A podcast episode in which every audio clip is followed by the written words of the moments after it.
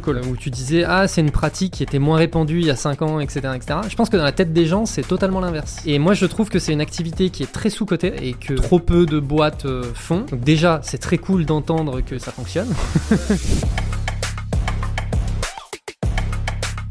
Pourquoi je ne crois plus aux objectifs Ça, c'est l'accroche d'un post Exactement.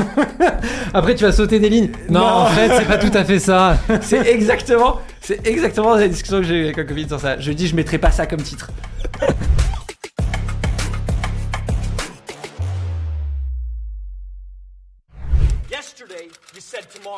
So just do it. Salut Thibaut. Salut. Ça va bien Ça va et toi? Extrêmement bien. Journée un peu intense. Content euh, peut-être prendre une petite pause. Euh, prendre du recul euh, sur tout ce qui nous arrive. Trop cool. Euh, oui, on disait juste avant off que du coup, hier, tu as fait l'annonce que vous lanciez euh, les US. Ouais. Donc ça doit être bien bien intense. ouais, alors c'est un, un, lancement, c'est un, lancement en test. On y va étape par étape puisqu'on avait fait beaucoup d'internationalisation. Et là, l'idée c'est notre directeur commercial France qui va lancer, tester les US. Je sais que c'est dès qu'on parle à des startups, c'est un challenge qui est assez important. Ouais, grave. Euh, et donc on, le fait un peu à notre manière, euh, sans mettre tous nos œufs d'un coup dans le même panier, mais en essayant de contacter des clients qui sont basés en France, qu'on essaie d'ouvrir aux US. Et au fur et à mesure, si ça mord, euh, développer à fond. Mais c'était plus une annonce officielle qu'un lancement en grande pompe. Ok. Pour les gens qui ne te connaissent pas, est-ce que tu peux te présenter et présenter aussi un petit peu partout? Ouais, donc moi c'est Thibaut Renouf, je suis co-CEO chez Partout. Euh, on est deux en fait à gérer la société. Euh, il y a le fondateur qui s'appelle Thibault Lévy-Martin. Et moi, je suis arrivé au départ en tant que directeur financier, directeur des opérations il y a six ans. Et euh, mon poste a pas mal évolué. Au départ, d'ailleurs, c'est marrant, j'ai fait de la vente en même temps. J'avais trois casquettes. J'étais commercial, directeur financier et directeur des opérations. On était 10. On faisait 400 000 euros de revenus. Donc partout, c'est un SaaS B2B. Et on est monté à. Là, on fait 25 millions de revenus. Et moi, j'ai pris un poste de co-CEO, donc plutôt DG. Euh, Thibault Lévy-Martin est le fondateur, plutôt il a la vision produit, gère toutes les équipes produits, tech, euh, etc. Moi, je vais plutôt gérer euh, bah, pas mal les équipes commerciales, les équipes finance les équipes opérations. donc ça, c'est un peu pour mon job au sein de Partout, qui a pas mal évolué. et pour ce qui est de Partout, donc on est une, une startup scale-up maintenant. J'aime bien dire startup parce que c'est l'état d'esprit qu'on veut préserver, mais faut que je me rende à l'évidence. oui, là oui. donc on est 420, on est présent dans une dizaine, quinzaine de pays. On est leader sur notre marché en France, Espagne, Italie. On a aussi des grosses positions en Amérique latine et en Arabie Saoudite. Et concrètement, qu'est-ce qu'on fait? On accompagne les points de vente, qu'ils soient commerçants indépendants euh, ou euh, réseaux, dans leur digitalisation. Et concrètement, pour toi, comment tu utilises nos services au quotidien? Bah, Le premier produit qu'on a développé, c'est ce qu'on appelle le présence management. Tu l'utilises au quotidien quand tu cherches les horaires euh, des carrefours en France. On met à jour toutes les données de tous les points de vente pour plein de grands groupes. On fait 200 000 points de vente sur toutes les plateformes. Donc quand tu vas sur Waze, sur Apple Plan, sur TomTom, euh, ça c'était notre premier produit. En gros, on prend les données de, ces retailers, euh, mais aussi on gère des banques, etc. Et on les met à jour sur toutes les plateformes de manière automatisée. Ça c'est notre produit historique, c'est comme ça qu'on a développé notre activité. Et après on a développé toute une suite de produits qui, est, qui est découlée de ça. Euh, on gère tous les avis en ligne sur TripAdvisor, sur Facebook, sur Google pour les points de vente. On va gérer aussi tous les réseaux sociaux, Facebook, Google, Google, Maps, etc. on va gérer aussi toute la partie messagerie euh, quand tu discutes avec un point de vente sur, Instagram, sur Facebook. La vision, c'est un peu de se dire, euh, on va gérer pour le point de vente tout son digital local et euh, lui fournir une application mobile pour tout gérer. Et donc ça, ça va séduire à la fois des grands groupes comme Carrefour, Leroy Merlin ou Toyota, ou le boucher du coin, le fleuriste. Donc c'est comme ça, c'est ce qu'on fait aujourd'hui. Ok. C'est qui vos concurrents? Alors, historiquement, on avait un concurrent qui est, qui est pas jaune, so local. Bah, c'est une boîte qui, qui, est assez ancienne, oui. Euh, traditionnelle. Euh, donc, qui était notre principal concurrent au début. Euh, il y avait toute une panoplie de concurrents qui ont un peu périclité en France. Donc, on a pris largement une position de leader. Et ensuite, il y a d'autres concurrents internationaux qui sont arrivés. par exemple, Yext, qui est une société américaine qui est arrivée sur le marché français, et une société allemande qui s'appelle Uberal. donc, on est un peu les trois acteurs internationaux et et pour l'instant, ça se passe très bien pour nous euh, sur cet aspect-là, puisqu'on on a vraiment repris tout le marché français en ce moment. On a une grosse dynamique de croissance par rapport à nos concurrents et surtout euh, ce qu'on appelle les win-loss ratio, qui est un peu le, truc que tu suis euh, en sales. C'est combien de fois tu gagnes par rapport à la concurrence, qui est en très forte augmentation et qui est proche de 80%. Donc, c'est en tout cas en tant que dirigeant des, indicateurs qui sont assez plaisants à, observer. Mais c'est des acteurs qui sont très financés, très gros, qui sont plus gros que nous. Hein. Yext, ils font 250 millions, soit 10 fois ce qu'on fait. Euh, mais euh, les dynamiques de croissance, c'est pas pareil. Ouais. Ils sont stables. Pour toi, qu'est-ce qui explique le fait que ce win rate euh, il soit à votre avantage? Bon, il y a plein plein de facteurs. Je pense qu'en fait, euh, et ça c'est un truc, euh, enfin il y, a- il y a plein de facteurs qui sont, euh, tu vois, sur des questions du X, de liste de fonctionnalités, de pricing, euh, d'accompagnement, etc. Mais euh, ce qu'on a beaucoup poussé, c'est une différence de vision. En fait, on a essayé, quand on les a vus arriver, on s'est dit, ok, ils ont une approche qui est différente de la nôtre, Euh, et on va essayer de pousser une vision qui est différente. Et je pense que c'est quand tu fais de la vente, euh, si, tu, si tu te différencies sur une liste de fonctionnalités, bah tu vas pas réussir à, à- enfin tu vas toujours être à la course à la fonctionnalité. Ouais. Et nous, on s'est vraiment euh, positionné comme un, un acteur avec une vision un peu différente, qui est euh, la collaboration entre le central et le local, euh, avec une interface très simple d'utilisation. Euh, tu vois, l'app mobile, on est seul à l'avoir. Et en fait, on s'est dit, euh, on va prendre ce tournant plus vite que nos concurrents. Qui, en fait, là, très simplement, si je devais te dire, ces acteurs, c'est plutôt des acteurs type Salesforce en termes d'interface, là où nous, on va plutôt être Slack. Donc, quand tu es mid-market, donc tu as un réseau en France, il n'y a que du mid-market, hein, parce que large, Oui. large account, c'est quand tu as plus de 5000 points de vente, mis à part Carrefour et Leclerc qui sont nos clients, il n'y a pas beaucoup de très très grands comptes en France, d'un point de vue d'acteurs américains. Et donc, en fait, quand tu es mid-market, tu as besoin d'une interface simple qui fait le job et, euh, et qui, a, qui est facile d'utilisation avec de l'accompagnement, etc. Et après, tu as plein d'aspects de, vision qui sont, euh, qui sont aussi différenciants sur la manière dont on propose et, aussi la suite de produits qu'on propose qui va dans une direction qui est un peu différente de nos concurrents. Là où nos concurrents allaient sur euh, le site internet, euh, notamment euh, des produits un peu à la Algolia. Pour ceux qui connaissent, euh, Yext, ils ont lancé un produit qui s'appelle Answer. En fait, au fur et à mesure, bah, les deux boîtes, on s'est un peu, euh, on s'est un peu, euh, on a divergé de vision, divergé de point de vue, et résultat, ça permet euh, de savoir bah, qui a fait le bon choix au bon moment. Et pour l'instant, en tout cas sur le marché français, ce qui n'est pas forcément le cas au marché des US, euh, c'est plutôt un pari gagnant. Euh, et on va voir si ça marche aux US aussi. Ok. Vrai sujet de positionnement, finalement. C'est un peu ça. Euh, c'est un sujet de positionnement qui, qui va. En fait, le positionnement, il va découler plein de trucs. hein. Il va découler ta roadmap produit, il va découler ton discours commercial, il va découler tes investissements. C'est tout, tout con, mais euh, chez Partout, on a 25% de nos équipes qui sont dédiées à l'accompagnement client. Euh, et plein de gens nous disent Ouais, mais un SaaS doit faire plus moins d'accompagnement, tu dois scaler ton SaaS. Sauf qu'en fait, mon SaaS, euh, tu dois scaler pardon, ton, ton accompagnement. Sauf qu'en fait, notre accompagnement, c'est ce qui nous fait gagner. Donc, euh, tu peux même le considérer comme un coût d'acquisition. Et donc, si tu gagnes plus, bah, ton coût d'acquisition il baisse. Et donc, tu peux le réinvestir dans ton service client. Et tout ce- ça fait un cercle vertueux qui est plutôt à notre avantage pour le moment. Et donc, euh, pas trop de compromis euh, sur la satisfaction client. Je pense que ça fait partie des grands, euh, des grands trucs qui nous ont fait gagner des parts de marché. On parlait de Solocal. Tu vois, c'est une très belle boîte qui a, pendant des années, fait énormément de profits. Bon, ils ont eu des sujets de financement avec des tours de private equity successifs qui leur ont posé des questions de, financement. Mais au-delà de ça, je pense qu'ils ont un peu désinvesti. Et justement, à cause ce- de- de ces structures financières, ils ont désinvesti dans le service client pour être plus rentable encore. Et c'est ça qui leur a fait perdre leur, perdre leur positionnement, en plus d'une transition digitale un peu compliquée.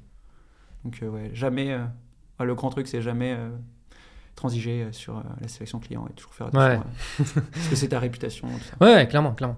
Alors, on, on va rentrer dans des sujets un petit peu plus techniques. On va juste faire un petit disclaimer avant, avant de rentrer dans, des dans ces sujets. Donc, toi, là, tu viens d'écrire un bouquin. Ouais. Qui retrace, du coup, ben, le passage de euh, 10 personnes à combien? 400 personnes? 420 là, ouais. Voilà. là 10, 10 à 400 personnes, où du coup tu rentres un petit peu dans des sujets techniques, euh, méthodologiques, etc. etc. Donc on va aborder aujourd'hui des sujets qui- qu'on va pouvoir retrouver euh, bien évidemment dans le bouquin.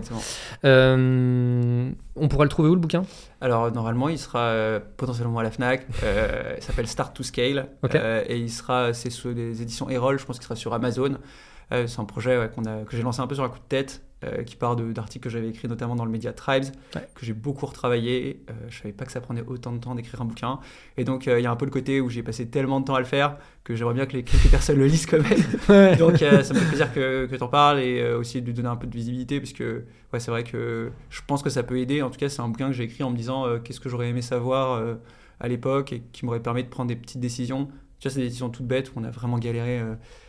Euh, savoir qui était en charge de faire les upsells, on a, on a passé des heures et des heures à débattre, on a appelé plein de boîtes, etc. Bah là, j'ai un peu expliqué comment on avait pris cette décision. Et je pense qu'il y a... C'est un peu intense, je pense, comme bouquin, parce que c'est plein de sujets à la fois, et, et à chaque fois, j'ai essayé de les résumer, parce que c'était au départ des formats d'articles. Donc je pense pas que ce soit le lire euh, que les gens vont lire à la plage, mais, euh, mais peut-être Hmm. qu'ils le liront euh, en mode intense, Ok. j'espère. Ou alors les techniciens ils seront sur la plage avec. mais- techniciens, ils auront une petite- Petite coup de transfert. ok, excellent. Euh, bah écoute, euh, moi je serais, euh, j'ai pas encore lu le bouquin, mais en tout cas je serais heureux de pouvoir le lire et d'a- d'apprendre plein de trucs. Mais du coup, pour rentrer tout de suite un peu dans des sujets, dans des sujets un peu techniques concernant partout. Alors déjà aussi petit petit point, donc vous vous êtes une boîte bootstrap. Ouais, spécificité. Donc, en gros, nous, on fait 25 millions de revenus récurrents. On a un actionnaire qui s'appelle Fimalac. Euh. Donc, on a vendu des parts à cet actionnaire. Ok. Euh, et cet actionnaire, il détient une majorité du capital. Et il nous donne euh, de la dette. Enfin, on lève de la dette. On a levé 15 millions de dettes à l'heure actuelle. Qu'est-ce que ça veut dire Ça veut dire que c'est comme si on avait fait une levée de fonds de 15 millions. Euh, pour une boîte de 25 millions, c'est assez peu. Et on est monté à euh, quasiment 3 millions de revenus récurrents en pur bootstrap, c'est-à-dire sans jamais avoir euh, pris d'argent autre part que de. Ok. Obtenu d'argent autre part que de part de clients. Ok, mais je pense que c'est important aussi de, de le noter, notamment pour reboucler sur le sujet du bouquin, parce que euh, y, a, il y a les sujets qui sont abordés, c'est aussi des sujets très opérationnels de on est quand même passé de zéro à temps euh, en, Ouais. en Bah, y allant euh, en allant au charbon, tu vois. Enfin, Exactement. Bah, je pense qu'on a, bah, comme on n'avait pas de sujet de levée de fonds, on Ah oui. n'avait pas de sujet.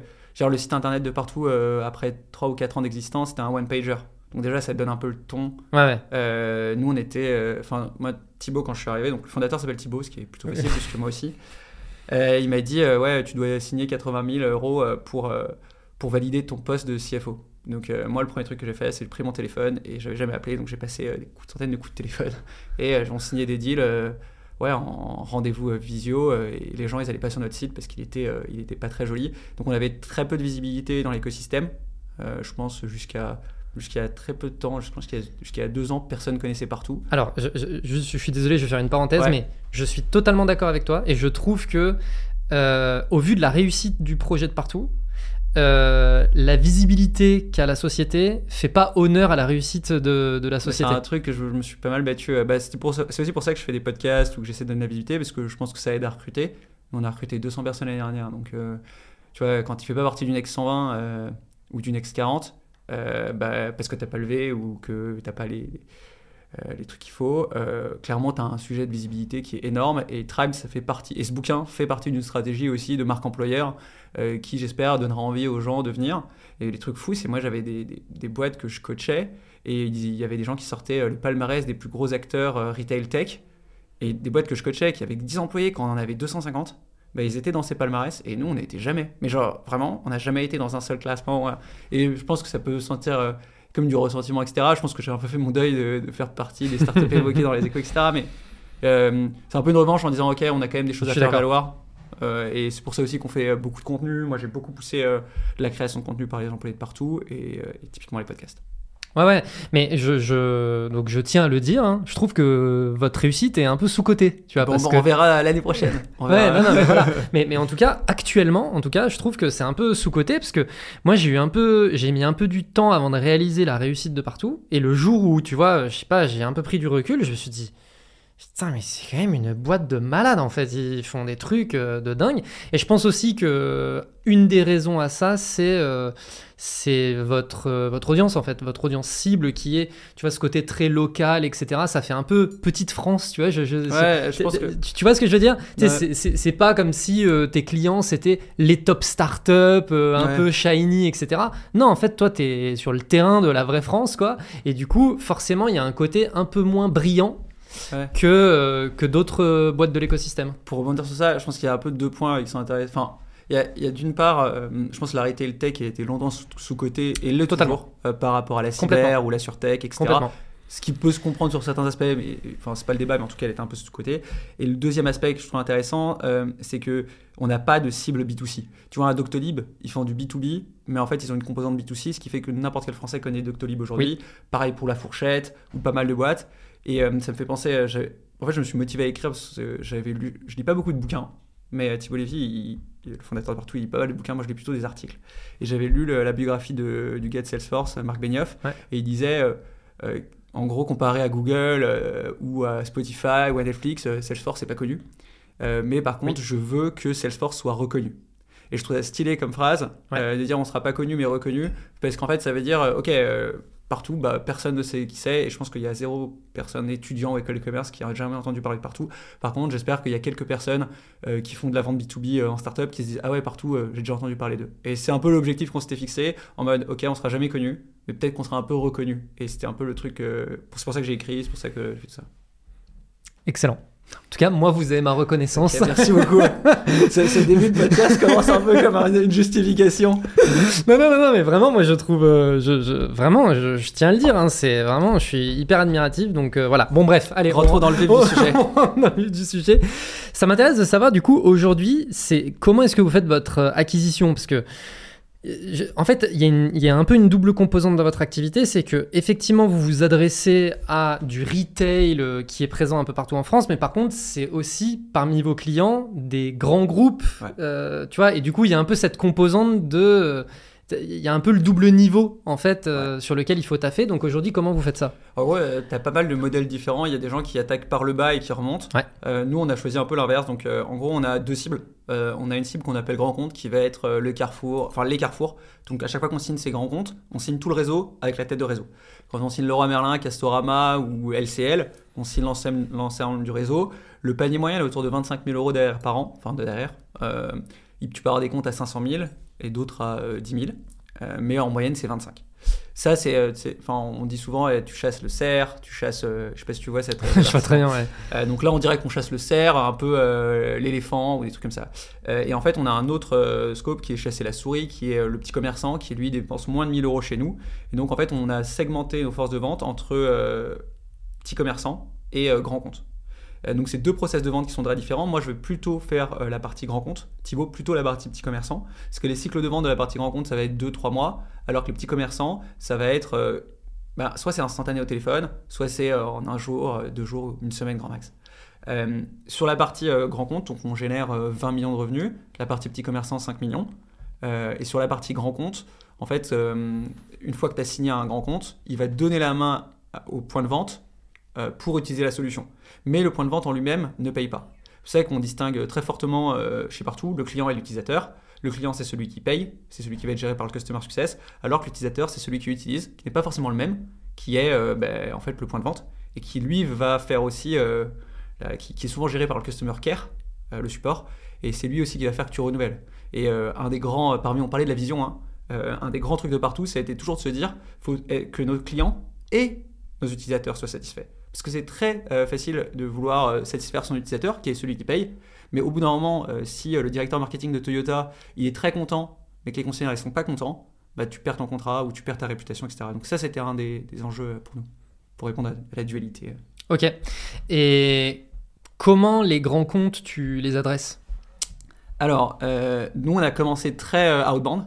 on n'avait pas de marketing. je pense qu'on a commencé à mettre du marketing au bout de 2 millions, 2-3 millions de revenus. Euh, en gros, euh, très simple, on, est structuré en trois étapes, avec un cycle de vente en trois étapes qui va être SDR, euh, AE, à compte exécutif, et CAM. donc SDR, c'est pour la prise de rendez-vous, AE, c'est pour la compte exécutive, donc c'est pour la signature, et CAM, c'est pour l'upsell. donc très, très concrètement, on va faire du call outbound. Alors à l'époque, ça marchait beaucoup mieux, je pense il y a 5 ans, c'était une pratique qui était moins répandue. et après, on va avoir toujours une logique d'apport de valeur euh, et de, méthodes de vente qui vont être vraiment dans la logique euh, euh, patient-docteur, essayer de montrer un problème, d'accompagner le client dans la résolution, d'apporter de la valeur tout au long du cycle de vente. Et en fait, notre marketing, il a deux rôles. Il a, il a été créé plus tard. Il avait un premier rôle qui était générer du pipe, donc créer des leads. Ça, c'était un premier, une première étape. Et l'autre étape, c'était de créer des contenus et des événements qui vont permettre de nurturer le client, pour le prospect, tout au long du cycle de vente. C'est-à-dire que, imaginons, moi je suis un BDA donc, ou SDA, je, je t'appelle et je te dis voilà, tu es le directeur marketing euh, de Volkswagen en France. Euh, est-ce que tu savais que, euh, genre, je sais pas, les, concessionnaires automobiles, ils ont une note moyenne de temps, la meilleure remarque c'est telle, j'ai un livre blanc que je peux t'envoyer, je te l'envoie, tu le lis, il y a la moitié des infos, tu peux prendre rendez-vous avec nous pour qu'on te livre la suite. ah, et d'ailleurs, je fais un événement sur le, sujet de la messagerie instantanée. Il y a Toyota qui vient parler, c'est notre client. Et en fait, tu rentres dans une boucle. Nous, on, appelle, on a théorisé ça un peu, c'est outbound to inbound. Donc en gros, mmh. l'idée, c'est de, sortir de ton écosystème pour aller chercher des clients et pour les ramener dans ton écosystème.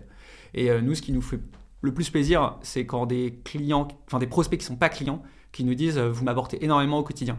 Parce qu'on sait que, in fine, ça peut prendre un an, deux ans, trois ans, à la fin, ils tomberont. ils signeront. Et c'est marrant parce qu'il y a pas mal de boîtes qui sont un peu dans, dans cette logique, plus maintenant qu'avant. Avant, je pense que c'était un peu innovant. Aujourd'hui, tu vois, l'autre jour, je partageais, je suis pas client de Mojo, je partageais un truc à toutes mes équipes sales d'un book de Mojo et je me disais, quelle pub je viens de leur faire alors que en soi euh, en ce moment c'est pas j'ai pas le budget alors que je trouve trop bien les contenus qu'ils proposent. Et le fait que je partage leur contenu je sais qu'à un moment je tomberai faut pas qu'ils m'écoutent mais euh, mais tu vois je, tu vas recevoir un... je sais non mais il, m'écrit beaucoup mais euh, mais typiquement je pense que c'est un point qui est important. Ouais c'est à à partir du moment où ton ton un, un, fournisseur t'apporte beaucoup de valeur tout au long du cycle de vente bah déjà quand tu es mis en concurrence bah, tu sais qui choisir parce que tu te dis, euh, s'il m'apporte de la valeur quand je suis même pas client, bah, il va m'apporter encore plus quand je serai client. Et d'autre part, tu crées un peu un tout personnel, un, truc humain qui fait que, pour après la vente, je trouve ça beaucoup d'humain, mais euh, tu vois, tu as un événement où tu fais un webinar, tu, clairement, tu vas être un peu dans le dans l'écosystème, et euh, dès que tu devras prendre une décision, ce sera vers cette personne que tu te tourneras. Ok. J'ai plusieurs remarques par rapport à ce que tu as dit. Déjà, sur le call call. Euh, où tu disais ah c'est une pratique qui, est, euh, qui était moins répandue il y a 5 ans etc etc je pense que dans la tête des gens c'est totalement l'inverse je pense qu'ils se disent que plus le temps avance plus le cold call est une activité qui vient à disparaître ouais. Euh, et moi je trouve que c'est une activité qui est très sous-cotée et que trop peu de boîtes font donc déjà, c'est très cool d'entendre que tu dis que ça fonctionne. Ouais, ça fonctionne. et, qu'est-ce qui te fait dire justement que en fait euh, c'est une activité qui où il, y a 5 ans, il y en avait beaucoup moins euh, qu'aujourd'hui? En fait, déjà, je pense que c'est beaucoup plus je pense c'est beaucoup plus dur euh, aujourd'hui de faire de l'appel. en fait, il y a pas mal d'aspects qui sont qui sont à prendre en compte. Le premier, c'est que je pense que à l'époque, nous, on faisait vraiment du call call euh, genre spread, genre on appelait tout agressif. ouais, on y était euh, vraiment bourrin. Aujourd'hui, on a des méthodes qui sont un peu plus intelligentes où euh, tu vois, on va envoyer des contenus marketing. quand ils cliquent dans HubSpot, tu vois les liens, ça on, va, on, a un score de calcul de points et donc quand le tu vois quand le gars il dépasse 40 points, le SDR il reçoit une notif. Michel Paul euh, est, prêt. Et là, on l'appelle et il fait Ah, ben justement, j'étais en train de lire votre newsletter. Eh ben, trop cool, on va en parler. Donc, déjà, je pense qu'il y a des outils tu vois, des, des outils de cadence email, euh, des sales love, des lamlist, etc., qui permettent de faire de, de la, cadence euh, plus smart, que ce soit en marketing ou cadence de prospection, LinkedIn, tu vois, des Wallaxy, etc., mail. Et donc, ça fait que je, pense que tu crames ou tu stresses, on dit, tu stresses plus ta base qu'avant. C'est-à-dire qu'il faut toujours plus a, il y a 5 ans, tu stressais moins vite ta base parce que enfin là tout le monde appelle surtout euh, surtout qu'il y a beaucoup plus de boîtes tech et SaaS. Donc je pense que tu stresses un peu plus ta base et, et les gens sont un peu on décroche un peu moins je pense. De plus en plus ils décrochent moins. Et c'est comme tu as plus de mails donc je pense que c'est de plus en plus dur d'agréver avec des, des, messages innovants. Tu vois à un moment euh, je crois que c'est Lemlist qu'ils ont ils ont lancé leur truc sur des vidéos Maintenant, euh, tu reçois une vidéo. La première fois, je reçois une vidéo, je fais putain, je vais répondre au gars, c'est smart. Pareil. Et, euh, et là, bah, maintenant, ça y est. Tu sais, la petite landing page personnalisée, ouais, trucs comme ça, tu te disais, ah ouais, il a pris du temps pour moi. Puis après, oui, bon, c'est bon. Exactement. Et je pense qu'en fait, il faut toujours redoubler. Là, le dernier truc que j'ai eu, que j'ai trouvé un peu désagréable d'ailleurs, c'est euh, le, le message LinkedIn vocal. Donc tu sais pas, ça se trouve, il te dit un truc hyper grave. Et donc tu l'écoutes, et, parfois ça dure deux minutes et tu sais pas si. Et bah, je trouvais ça smart en même temps un peu, un peu intrusif. Euh, tu vois, parce que lire un message, ça prend deux secondes, mais si le mec, elle te laisse deux minutes ou il te laisse deux minutes de message vocal, euh, c'est un peu lourd. Euh, ouais, tu vois, deux minutes, c'est long. Hein. Ah ouais, c'est hyper long. donc voilà, il y a pas mal de trucs comme ça. Et, et, je pense que la, la, méthode sur laquelle on s'appuie le plus aujourd'hui, c'est plus du referral. en fait, on a, on a fait beaucoup du, de l'outbound pur, puis outbound to inbound. Et maintenant, ce qu'on essaye de beaucoup travailler, c'est des écosystèmes de recommandations réciproques, euh, de réputation et euh, tu vois d'avoir des partenaires. Euh, tous les sujets de partenariat, je pense dans la vente, c'est un, truc qui explose. tu vois avoir de, as une agence, un autre presta qui te disent ah ouais partout c'est bien, ou inversement, tu t'envoies des leads, tu, tu, te fais des intros. Ça, je trouve que c'est un truc qui est dans lequel moi je crois beaucoup. et inversement, tu vois, je pense que les gens bougent. Enfin, sur un autre sujet, les gens bougent de boîte que ce soit en start-up, mais même dans les grands groupes. Avant, les gens, ils restaient 10 ans euh, chez Orange, chez Crédit Agricole. Aujourd'hui, les gens, ils restent 4 ans. 3-4 ans. Donc euh, nous, on voit beaucoup de clients qui bougent dans une boîte et s'ils t'aiment bien, bah, ils te réinstallent dans l'autre boîte. Et je trouve que la vente, elle devient... Euh, la vente et l'accompagnement client, ça devient beaucoup plus proche parce qu'il n'y a plus de vente s'il n'y a pas d'accompagnement. Et donc en fait, si je devais un peu synthétiser le truc, et c'est pas du tout un truc que j'explique d'ailleurs dans mon bouquin, mais euh, si je synthétiser comment nous on a vu les choses, on a vu vachement Outbound, puis Outbound Twinbound avec du nurturing, et enfin, euh, peut-être plus aujourd'hui, euh, écosystème et, et, et, recommandations réciproques, sachant que là on part pour les US et bah, c'est Outbound pur. oui, c'est retour, retour, à la base. À la base et, moi, je, bah là, je me vois, je, je vais devoir, j'essaie de passer un peu de temps, mais je vois comment c'est difficile parce que j'avais pas fait beaucoup de calls, surtout en anglais. Mais euh, là, euh, me prendre mon téléphone et. surtout aux US, parce que la culture du call, etc., c'est pas du tout la même qu'en France. Ouais, non, je... on va voir comment ça se passe. Mais là, typiquement, euh, le premier truc que j'ai fait, c'est de me dire, ok, on a des partenaires qui sont déjà aux US, je vais leur demander de l'aide. Parce, que, parce que voilà, c'est dur. De... Le début d'une boîte, c'est vraiment, je trouve, au forceps, quoi. C'est vraiment, il faut que tout le monde soit à fond, quoi. Ouais, ok. très cool. La deuxième chose, du coup, que je voulais, c'était ce côté outbound to inbound.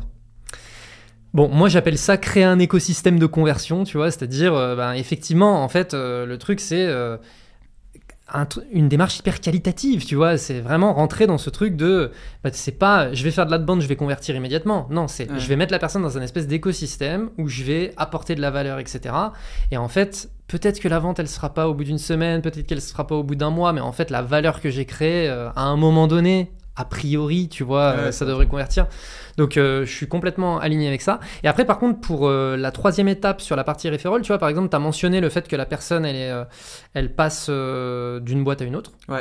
Est-ce que du coup, vous. Parce que ça, pour moi, quand, quand je travaille sur ce type de campagne, j'essaye toujours de me poser la question c'est quoi les événements qui peuvent déclencher ce genre de choses? Donc, est-ce que vous aussi, vous êtes dans cette démarche d'identifier les bons événements qui peuvent déclencher ce type de referral? Alors, déjà, ce qu'on a observé, c'est que euh, les gars, enfin les personnes qui signent le plus rapidement sont souvent des personnes qui arrivent dans une nouvelle boîte. En fait, quand ils arrivent, ils ont envie d'apporter, tu vois, de, de, marquer un truc. Tu vois, le directeur marketing. Totalement. T'arrives.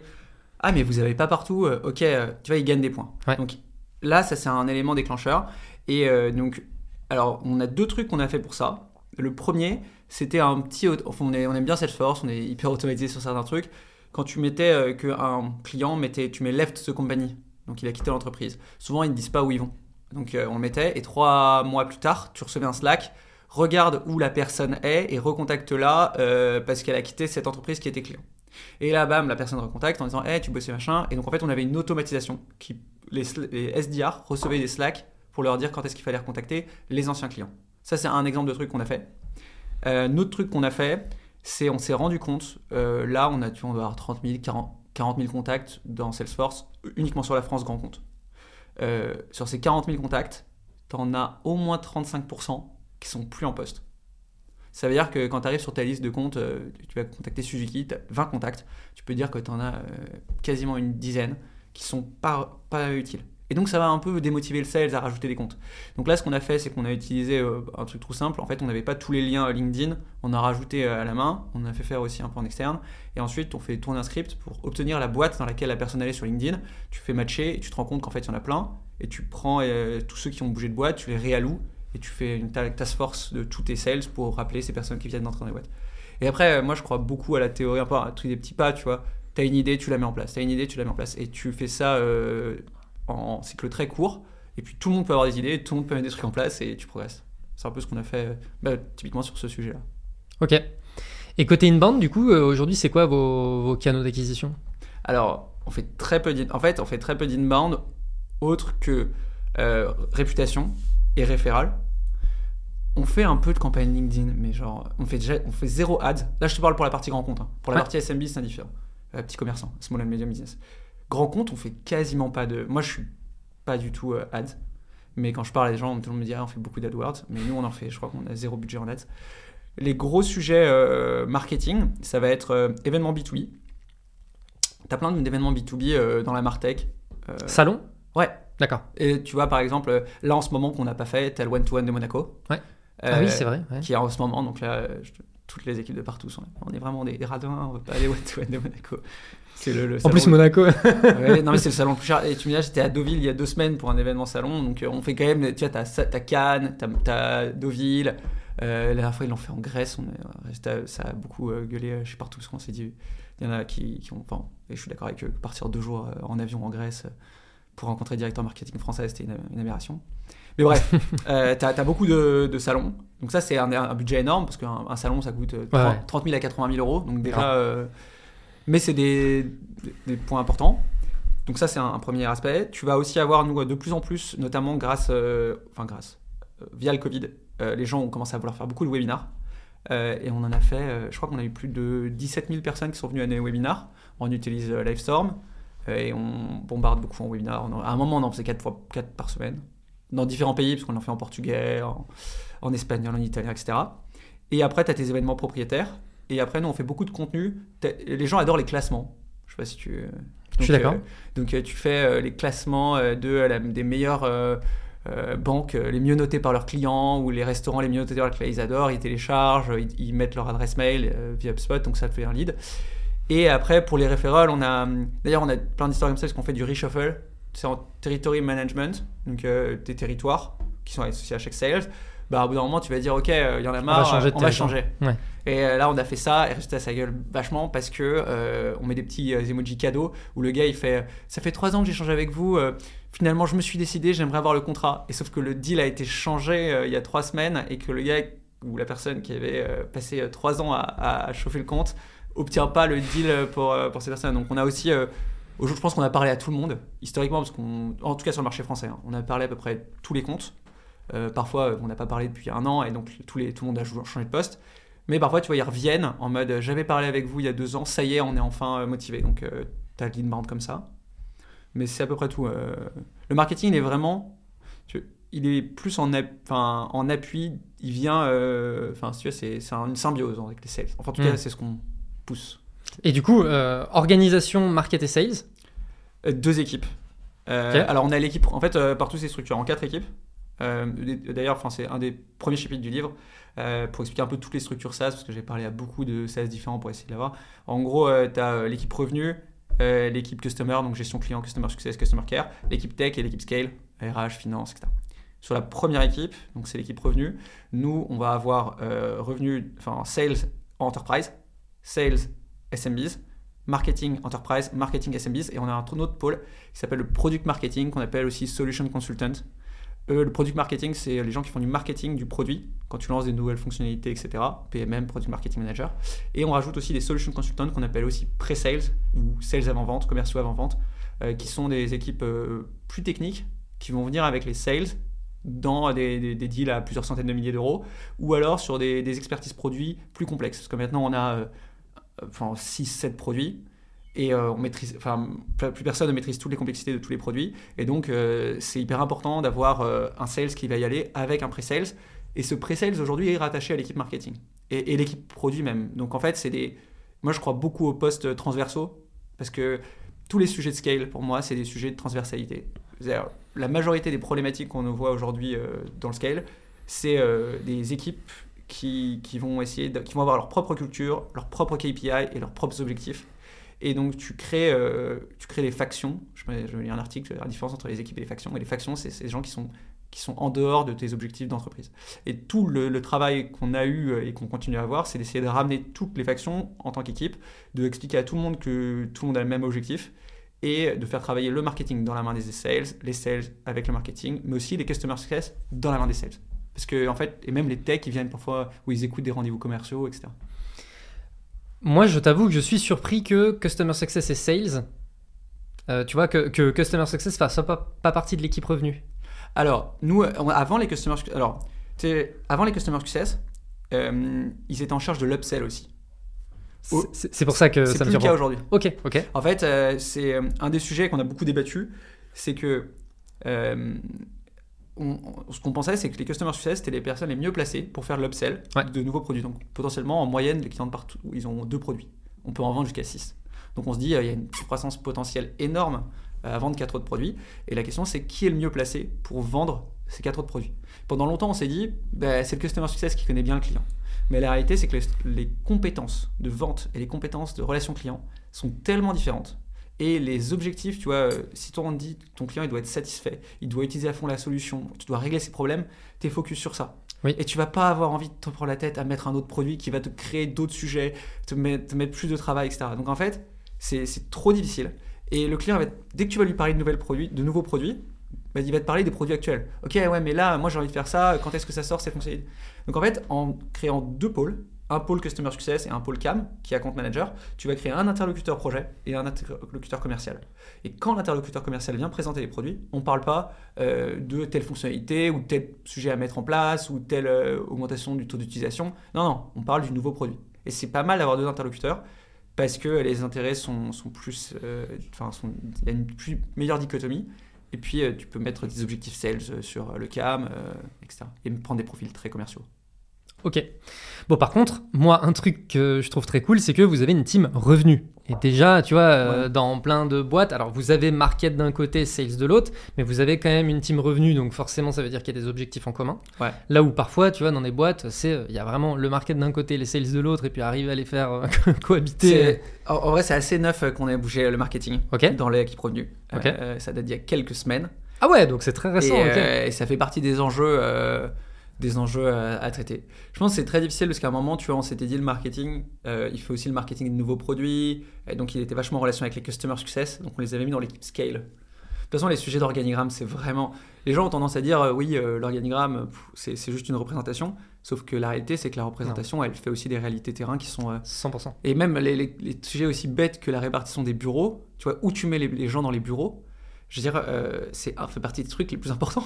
Ah, mais Ça te complètement. change, euh, si tu mets deux équipes à côté, bah, tu es sûr qu'elles collaboreront deux fois plus. 100% d'accord. Voilà, donc, Ah non, mais franchement, dire l'organigramme, oui, c'est juste une représentation, etc., etc., déjà, c'est mal comprendre les gens. oui, les gens se représentent des organigrammes. Parce que les gens se représentent dans un organigramme. Donc déjà se dire oui mais tu sais c'est juste une représentation. Non non non non, ça a vraiment une importance, tu vois. Donc euh, ouais, 100% d'accord. Et du coup, euh, est-ce que tu dirais que hum, tu vois euh, sur, sur les sujets qu'on disait tout à l'heure, à savoir côté market, il y a vraiment une approche euh, tu vois, euh, par exemple sur LinkedIn, contenu, etc., etc. Est-ce que Ouais, tu j'ai pas parlé de LinkedIn, mais c'est vrai qu'on est, on a bombardé un peu sur LinkedIn Euh, aussi. mais mais ouais, mais pas en ads du coup, Non, jamais. mais du coup en organique? Ouais, Donc c'est des gens de l'entreprise qui, qui prennent la parole? Ouais. Il y a des ambassadeurs un peu en interne? Bah, moi, je fais beaucoup de travail, ouais. Oui, toi, toi et oui. ensuite, je fais, j'ai en gros, je vais beaucoup pousser les gens à écrire. Donc, il y a beaucoup de gens qui ont écrit des articles Tribes, etc. C'est vrai, il y a même des clients qui lisent des articles dans Tribes. Et à côté de ça, euh, moi, on pousse beaucoup les sales à faire ce qu'on appelle du social selling. Ouais. Euh, donc, typiquement, euh, bah, commenter euh, des publications de clients ou de prospects, encourager ou contacter directement par messagerie. Et à côté de ça, moi, je les pousse aussi à publier. Publier des nouveautés, publier quand on est en recherche de collaborateurs sur des ouvertures de postes, ou même publier quand ils ont un succès, etc. C'est pas que. Enfin, il y a beaucoup. J'ai des débats avec Thibault Lévy-Martin, il me dit euh, Ouais, mais moi j'aime pas ça. Et moi je lui dis euh, Bah, en fait, moi j'aime pas trop ça non plus. Et ça me fait chier euh, d'avoir ma tête. genre, en fait, ça me fait un peu chier. Et c'est pour ça que j'aime pas beaucoup la vidéo, ce que je te disais avant. Mais par contre, je trouve ça tellement important. On avait tellement un déficit d'image et on avait aussi des concurrents américains qui dépensaient tellement d'argent en marketing. Je me dis, mais on peut pas être invisible. Et donc, on a trouvé dans LinkedIn un- une place gratuite. Euh, et pour une boîte bootstrap, bah, la gratuité, ça a beaucoup de valeur. Et Oui. donc, on s'est dit, euh, moi, j'ai commencé à me dire, ok, je vais publier toutes les semaines. Puis là, je publie tous les jours. Donc, tous les matins, je publie. Et euh, je crois que j'ai fait 4 millions de vues l'année dernière. Donc, c'est des vanity métriques. Et ma copine se moque de, de moi parfois, mais seulement quoi. Elle me dit, mais t'as vu 50 likes, 100 likes, et alors? Enfin, c'est pas le plus important. Et je le reconnais, il faut que je travaille là-dessus. Mais clairement, je me dis aussi, il y a des, plein de clients qui nous contactent, ou alors en rendez-vous, qui nous disent Ouais, je vous suis sur LinkedIn depuis deux ans, euh, c'est vraiment top vos articles euh, sur euh, le référencement local, je l'ai transféré à mon directeur marketing. Et je me dis Mais en fait, faut qu'on continue. Donc là, j'ai lancé. en, interne la LinkedIn Academy avec les Sales France en leur disant bah voilà comment on poste etc parce que je trouve que sur LinkedIn aussi tu as un peu le, problème du tu vois j'arrête tout et après tu laisses l'espace et genre Ouais, ah non, en fait, j'arrête pas tout, euh, je déménage et tout, et genre ça, euh, j'essaie de me battre.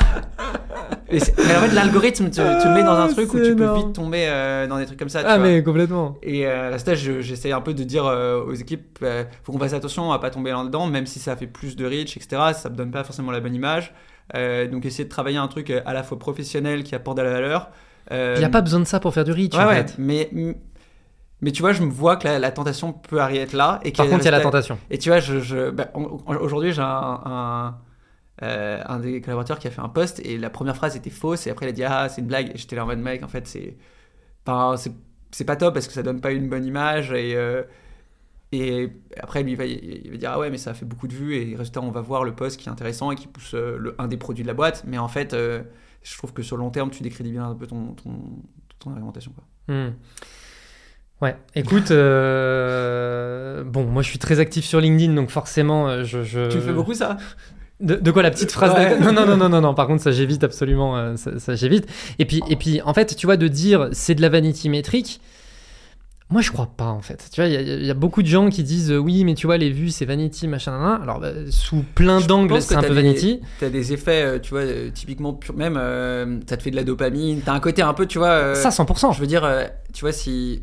J'aimerais bien pour me dire, ok, je regarde pas LinkedIn de la journée, je fais mon post et je m'en fous, tu vois. Sauf que Moi la aussi. réalité, c'est que je fais mon post et puis à midi, je regarder, ah cool, j'ai tant de likes, puis je Pareil. réponds, voilà. Pareil. Donc euh, il y a quand même un truc. euh, Oui, mais tu vois, ça, c'est euh, ça c'est hyper personnel. C'est-à-dire que c'est c'est un problème, c'est toi avec toi-même. Ouais, ouais. Alors que le fait de faire 4 millions de vues, Ça va aider la boîte. Et En c'est fait- pour ça que je fais.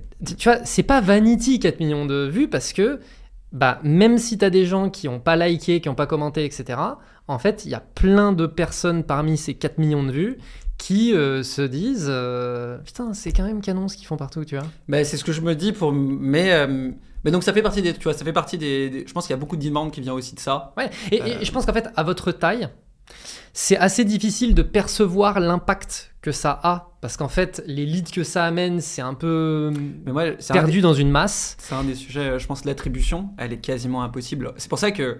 Il y a beaucoup de gens qui parlent euh, d'attribution en marketing. Tu vas dire, euh, ce lead C'est un de mes sujets. Tu vois, la, la question de l'attribution, moi je me suis toujours battu un peu. Enfin, j'ai toujours eu pas mal de sujets là-dessus. Tu peux dire, ok, euh, ce lead vient du marketing, mais qu'est-ce que ça veut dire? Parce qu'en ré- en réalité, tout, tout, euh, tout lead est multifactoriel. Il est, euh, c'est le SDR qui a appelé, c'est euh, le sales qui a fait un post LinkedIn, c'est euh, le marketing qui a fait un super contenu, et euh, c'est euh, ton ta, ta brand, ton corporate qui a fait un article sur tes trois ans, tu vois.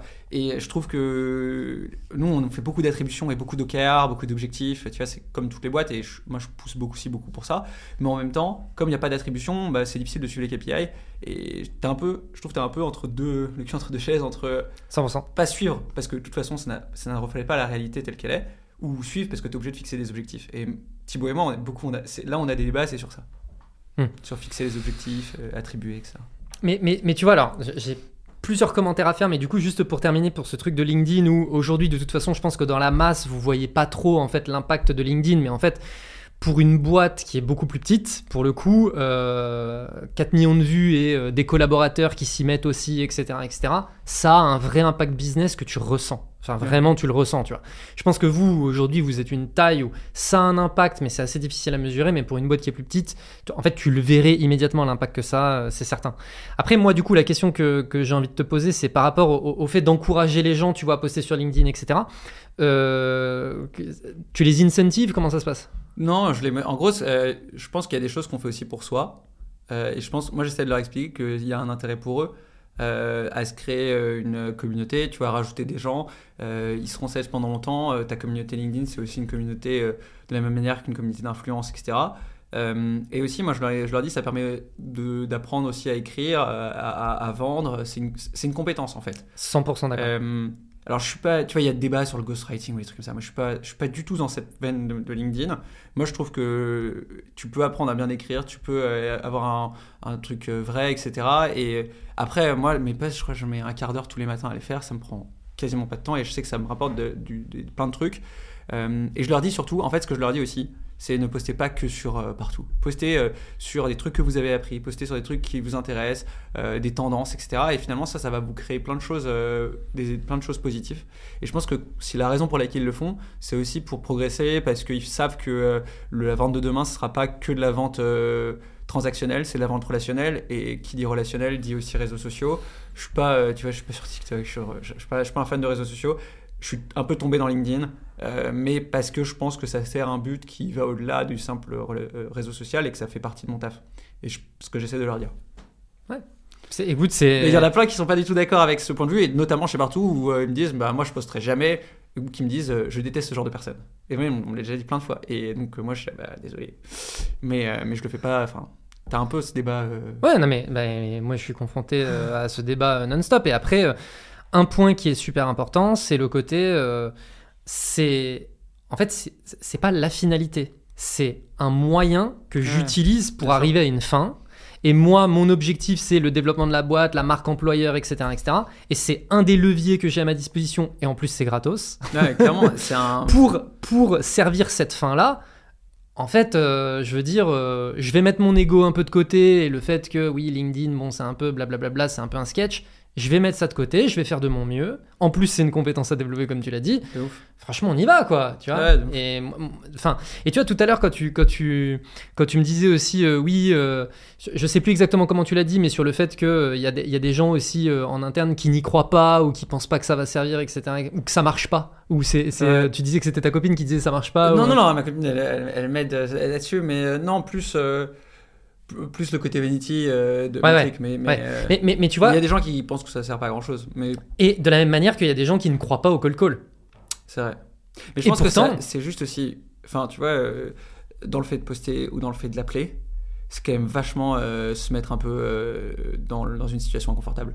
Je veux dire, appeler quelqu'un, tu vois, là, la raison pour laquelle j'ai toujours pas appelé un seul prospect aux US, parce que j'ai juste pas envie, genre j'ai un braquage, et j'ai peur dur, que hein. quand j'appelle, la personne elle me dise Sorry, I don't understand you, euh, en gros, t'as un accent de merde, euh, je comprends pas, euh, clac. Si ça me fait ça, je vais juste prendre un coup, et il faut que j'appelle, il faut que je casse ce truc-là, Ouais. et c'est vrai pour euh, pas mal de choses, tu vois, parler en public, Oui. à- à faire, faire son, son call call, poster, ou, enfin, tu vois, ou faire une formation, faire des trucs comme ça, qui sont des compétences que notamment les Américains euh, font 15 fois mieux que nous, Oui. et sur, les gens, sur lesquels beaucoup de gens ont un peu peur de, de- de se lancer. Quoi. Complètement. Et tu vois, en fait, euh, et, et j'en parlais avec euh, Anaïs de Audit and Coverage que tu as croisé, Ouais. qui est une sales de dingue. Et tu vois, on parlait un petit peu de LinkedIn et le fait qu'il y a beaucoup de personnes qui s'imaginent que les gens qui postent sur- pour poster sur LinkedIn, faut être un peu, un peu un but de sa personne. Et moi, je pense au contraire et que pour poster sur LinkedIn, il faut un peu s'oublier. Tu- Tu vois c'est un débat. euh, non mais, non mais je, je- je pense vraiment, et tu vois, le call call, pour moi, c'est un Ouais. peu la même chose. C'est-à-dire que ben, si tu prends les choses trop à cœur pour toi, que tu essayes de machin, ça marchera pas en fait, tu vois. Et, Ouais. et c'est un peu une activité, faut un peu s'oublier, tu vois. Et bien évidemment que tu as la dopamine dès que tu closes au téléphone, tu as la dopamine dès que tu postes et que tu tapes du like, etc. Bien évidemment, tu vois. Mais euh, je pense que il faut. Là où, tu vois, je pense qu'il y a beaucoup de personnes qui se trompent un peu sur ce type d'activité en se disant mais comment est-ce qu'ils peuvent euh, faire ces choses-là, etc., etc. Beaucoup de personnes se disent il faut une énorme confiance en soi. Et je pense pas que ce soit nécessaire. Je pense au contraire, tu vois, que parfois il faut juste se dire vas-y, je vais y aller. Et puis euh, voilà. Bref, c'est On fait la parenthèse. euh, C'était la parenthèse. Euh, mais, mais du coup, pour revenir du coup à ce que j'essayais de dire par rapport au fait de vous lancer sur LinkedIn, etc. Et sur donc vous avez la partie outbound. Est-ce que tu dirais que vous avez vo- votre partie inbound, c'est une une approche qui est très demand gen? Alors, ça, c'est un. En fait, la, question qu'on s'est beaucoup posée partout, c'est est-ce que tu es un must-have ou un nice-to-have? Euh, Et est-ce que tu es sur un marché d'éducation ou un marché de con- concurrence? En gros, euh, est-ce que tu sur. euh, Enfin, est-ce que tu équipes ton marché ou... et, euh, et en gros, euh, pendant longtemps, partout, pourquoi on faisait beaucoup d'outbound? Parce qu'en fait, euh, bah, il n'y avait pas grand monde qui se disait euh, c'est important euh, à l'époque ils savaient même pas. C'était important d'être sur Google Maps, c'était important d'être sur Waze, mais les gens ils, ils se posaient même pas la question, ils se disaient mes clients ils vont pas sur Google Maps, ils vont sur mon site. Aujourd'hui, un directeur de, système U, il sait que quand tu cherches un supermarché, tu vas pas sur système.fr, tu vas sur Google Maps, tu tapes supermarché. Il y a plus besoin. Il y a, il y a 5 ans, il y a 5 ans, tu avais quand même besoin d'expliquer. Donc aujourd'hui, tu as quand même beaucoup de gens qui sont en galère sur nos sujets. Ils, savent que la réputation locale, ça a un impact. Ils savent que si t'es coiffeur et que tu as une note de 2 sur 5, tu auras moins de clients. Ça y est. Genre, euh, donc pendant 5 premières années de partout, on était vraiment sur de la. En gros, fallait éduquer le marché. Ouais. Et donc là, t'as pas de demande gen. Enfin, t'as pas de gens qui vont. Peu de gens qui vont générer de la demande, euh, machin. Et par contre, aujourd'hui, euh, tu peux, en envoyant des petits mails, etc., euh, il y a déjà un besoin et ils vont te contacter. euh, et, et plus, t'as moins besoin de faire d'outbound et il y a plus d'inbound, ça c'est sûr. Ok. Je sais pas si ça répond à ta question. Oui. et du coup, pour reboucler sur tous les sujets sur lesquels je voulais poser des questions, attribution. Ouais. Comment vous gérez ça du coup? Alors en fait dans Salesforce, tu as pas mal de champs euh, quand tu Alors nous on a un système qui s'appelle bah, les M1, M2, M3 qui sont meeting 1, meeting 2, meeting 3. Avant, on s'appelait R1 pour rendez-vous, mais comme maintenant on est à l'international. Euh, quand tu bookes un M1, euh, tu dois rentrer euh, quelle a été le- la source.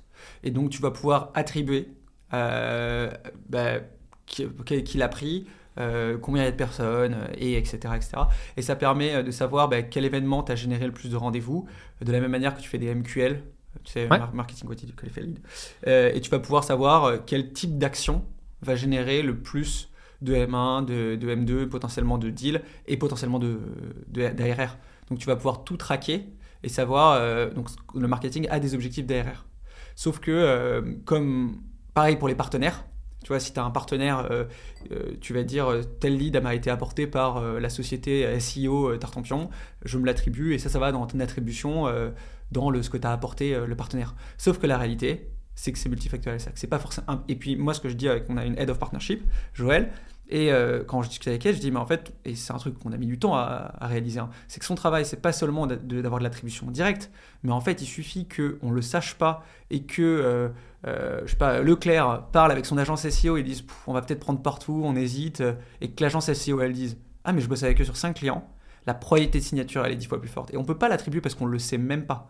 Donc, il y, a un côté euh, oui, c'est important d'avoir de l'attribution parce que, tu ne peux pas améliorer ce que tu mesures pas, mais en même temps, il faut être conscient que ton attribution, elle, reflète une toute petite part de la réalité. Et, euh, donc, euh, donc, moi, en ce moment, je me suis posé la question d'écrire un article sur pourquoi je ne crois pas à la notion d'objectif. C'était un peu euh, pour, pour débattre, parce que justement, j'ai beaucoup parlé d'objectifs et j'ai lu pas mal de trucs qui expliquent comment euh, des objectifs, si on dit juste au marketing, tu dois atteindre tant exactement de M1, mais en fait, c'est qu'une toute petite partie de leur travail. Et que si tu leur donnes des objectifs trop précis avec des trucs d'attribution, tu vas. Euh, tu vois, fermer leur, leur, manière de voir les choses et pas considérer que leur objectif final, c'est que partout grandisse et que, que la boîte prospère. Et s'ils se focalisent juste sur l'atteinte d'un objectif ou d'un truc en particulier, notamment l'attribution, bah tu, tu les empêche de travailler la marque euh, globale, des trucs plus long terme, etc. Donc tu un peu juste milieu entre. Euh, Pourquoi je ne crois plus aux objectifs Ça, c'est l'accroche d'un post Exactement.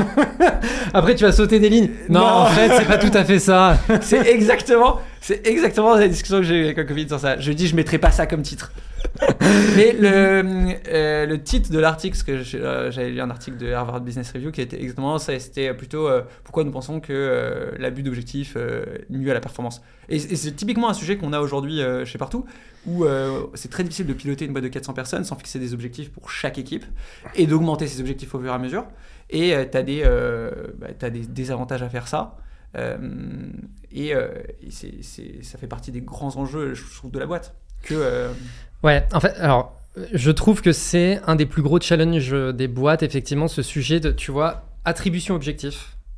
C'est vraiment, enfin, tout le sujet que tu viens d'aborder, à savoir, euh, en fait, prendre le sujet de l'attribution de manière extrêmement binaire, à savoir, en fait, c'est ce canal ou c'est cette approche ou machin.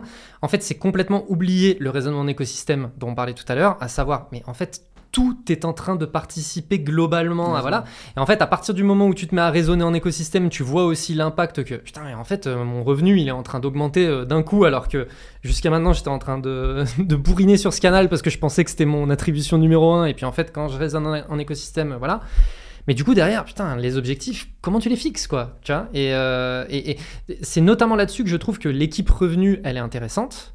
Parce que du coup, en mettant en place une équipe revenu avec un objectif de revenu et pas simplement un objectif de lead d'un côté, un objectif de. Voilà, bah, tu t'es vraiment en train de raisonner en écosystème global.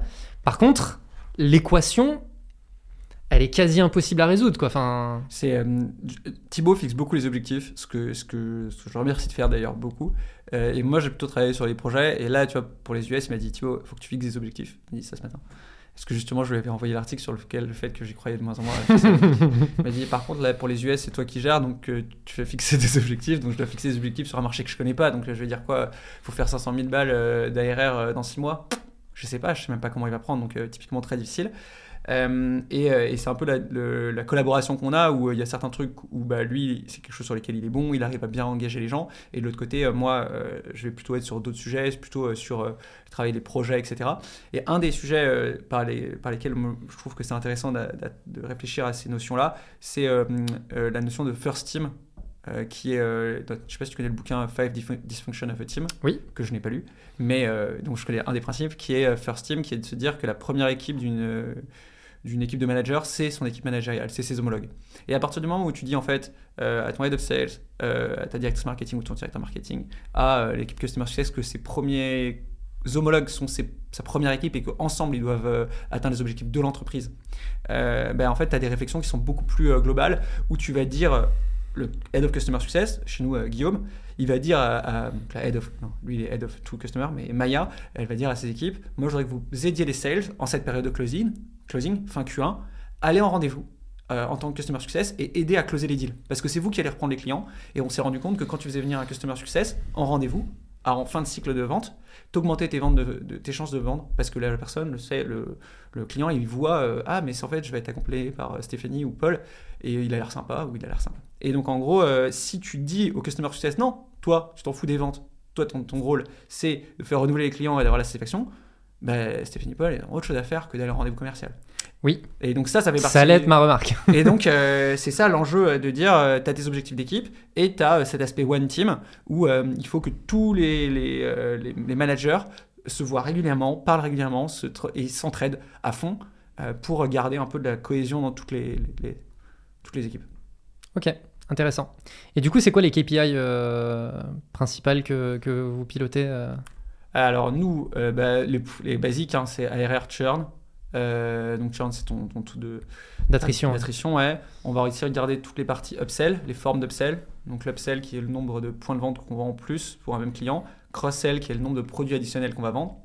Ça, c'est euh, les trucs, les grands trucs sur un peu l'évolution de, ta base. Après, quand tu as upsell, churn, tu tires le NRR, Net Retention Rate, qui est en gros ton churn modifié de tes upsell et cross-sell. Ouais. Euh, on va aussi regarder tous les aspects euh, qui sont importants pour nous d'un point de vue satisfaction. Euh, on va avoir toute la satisfaction bah, utilisateur et client, donc NPS qu'on appelle Orgadmin, donc ceux qui gèrent toutes les, tous les points de vente, le directeur marketing de Toyota et NPS des utilisateurs. On va regarder aussi sur les aspects people, euh, RH, qui sont des gros sujets pour nous, euh, suivis, euh, c'est business aussi. C'est les notes Glassdoor, euh, les enquêtes, on fait des pulse surveys pour savoir comment les gens se sentent. Euh, notre Glassdoor, on est assez content, on a 4,9 sur 5 pour euh, 200 avis, donc on est, c'est un truc marque employeur plus plus. Euh, après, sur les questions financières, tu vas avoir, euh, on a refait la, liste, mais en gros, euh, tu vas avoir euh, ton CAC, euh, donc coût d'acquisition client. Euh, tu vas avoir après tous les sujets de contribution margin. Euh, on a la grosse margin, la contribution margin 1, contribution margin 2. Euh, tu vas avoir aussi euh, plein d'aspects. euh, donc, j'en ai parlé upsell, tes win-loss ratio. Euh, Oui, on en parlait tout à l'heure. Ouais, tu vas avoir euh, euh, tes churn reason. Ça, je trouve ça hyper intéressant. Pour les, pour, quelles sont les raisons pour les- lesquelles les clients partent? Nous, on a un churn environ à 8% annuel.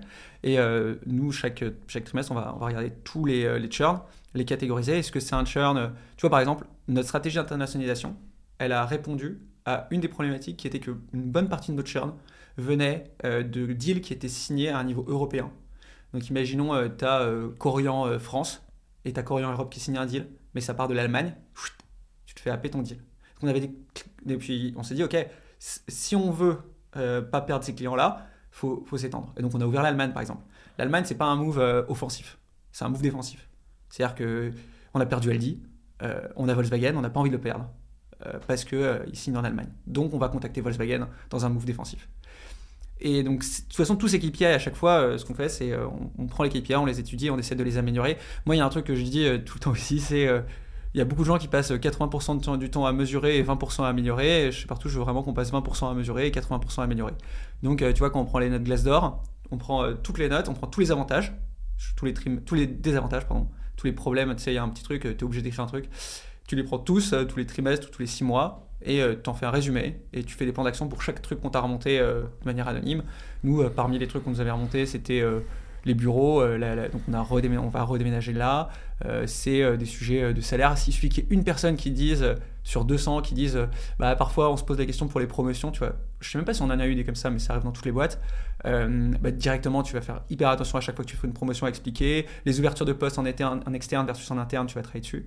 Donc, en gros, tous les KPI qu'on a, ce qu'on fait, c'est qu'on les, on les mesure et on prend des actions derrière euh, à chaque fois. Euh, curiosité, euh, donc vous avez le churn d'un côté et le NRR de l'autre. Ouais. Pourquoi est-ce que vous. Enfin. Pourquoi est-ce que vous mesurez les deux dits Enfin? Ouais, parce qu'en fait, typiquement, tu as un coût d'acquisition qui est supérieur. En fait, il vaut mieux d'avoir un churn faible et un faible upsell. Tu vois, ton NRR, si tu fais. Tu as 100% de revenus. Tu perds 20% et tu fais, 30, euh, 100 tu fais euh, 50%. Tu obtiens 120% de NRR. Ouais. Ça, c'est catastrophique pour ta boîte. Oui. Parce qu'en fait, tes 30% de churn, pour les renouveler, ça te coûte euh, 20% de, de coût, alors qu'un coût d'acquisition, c'est plutôt de 80%, même en upsell. Ou Peut-être un peu moins. Donc en gros, si tu dois mesurer ça, parce que euh, ton NRR, il va pas te mesurer ta répartition entre upsell et churn. Et si tu as un churn de 30%, c'est catastrophique. Ça veut dire que d'une part, tu repayes pour euh, t'upseller tes, gens, et d'autre part, ça, ça montre un problème de satisfaction qui est criant et qui va, que tu vas payer un tôt ou tard euh, sur long terme. Donc, euh, séparer les deux. Il y a plein de gens qui disent qu'il faut juste mesurer le NRR. Moi, je suis pas trop d'accord. Et d'ailleurs, chez Partout, on a toujours plus mesuré le churn que le NRR. Parce que euh, un client qui part, ça, ça fait mal. C'est un couteau dans le dos. Donc, nous, ça- pour se focaliser que sur le NRR, sur le churn. Et l'autre point aussi, c'est parce que Partout, on n'a jamais assez investi. On a commencé à investir dans les upsell cross-sell il y a un an et demi. On- avant, on était sur un marché de conquête où il fallait prendre le maximum de, de logos, euh, mettre un pied dans la porte avec des produits euh, pas trop chers. On parlait de 25 000 euros. euh, et après, vendre tous les autres produits. Donc, la stratégie pendant longtemps, ça a été de ne pas faire d'upsell cross-sell, mais de, de- de vendre au maximum en acquisition.